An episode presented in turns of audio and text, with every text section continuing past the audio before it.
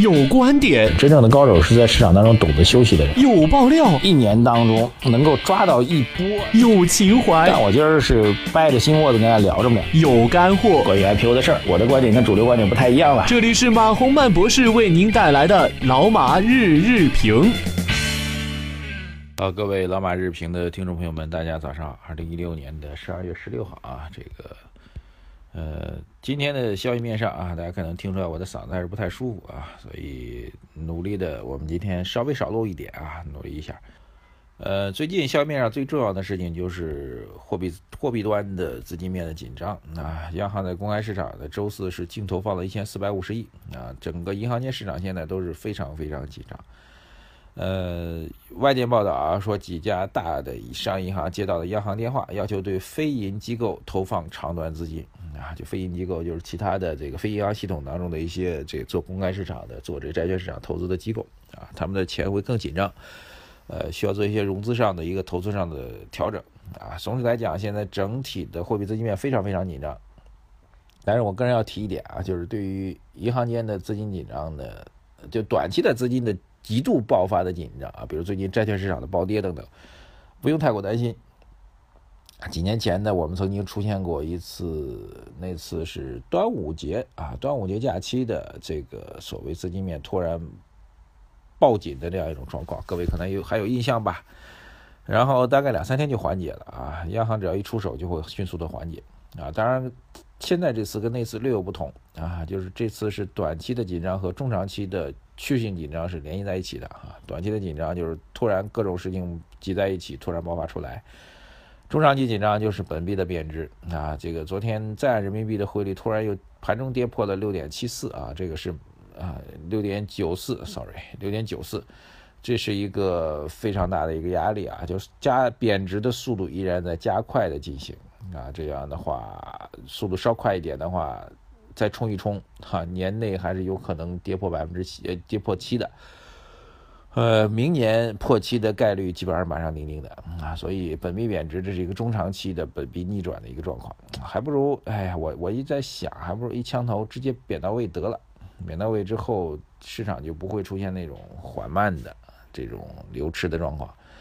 呃，就像炒股票的人都知道，我们最痛苦的事情倒不是急跌啊，最痛苦的事情是阴跌啊。这个每天跌个一个点、两个点啊，然后不停的跌啊，略有反弹就继续往下跌，然后就犹豫啊，老觉得已经见底了，老犹豫要不要割肉啊。如果没有设好完整的这个止损的位置的话，就会在阴跌当中惨不忍睹啊。还不如一下调整到位之后呢，这个整个的货币资金往外外流的迹象就会有所减少。啊，当然只是我的想法啊，但是这个咱总体来讲，本币贬值趋势看来还是非常明显，没有任何速度减缓的一个迹象。新华社的文章啊，这个两个今天跟政治局会议相关的啊，一个是讲到了今年召开的分析研究经济工作的政治局会议达到四次啊，所以政治局。某种上来讲，现在是整个的宏观经济调控的最核心的一个部门啊，这背后有什么样含义？各位自己去去去体会啊，我不能够点名的。呃，还有一个跟这个中央调控经济相关系的一个消息啊，那就是来自于《经济参考报》的报道啊。我之前曾经提过，《经济参考报》很多会经常会报一些这个比较早的，提前报一些外界不知道的一些消息啊。《经济参考报》是新华社下面专门做经济嗯方面报道的。报刊，呃，他他的报道显示呢，说政治局近日召开会议，明确提出来关于房地产调控啊。这句话其实我们前两天给他解读过啊，大概内容就是要，呃，房地产我们也不说稳定，也不说价格回归，什么什么都不说，也不说去库存啊，就提了一句，就是房地产呢要加快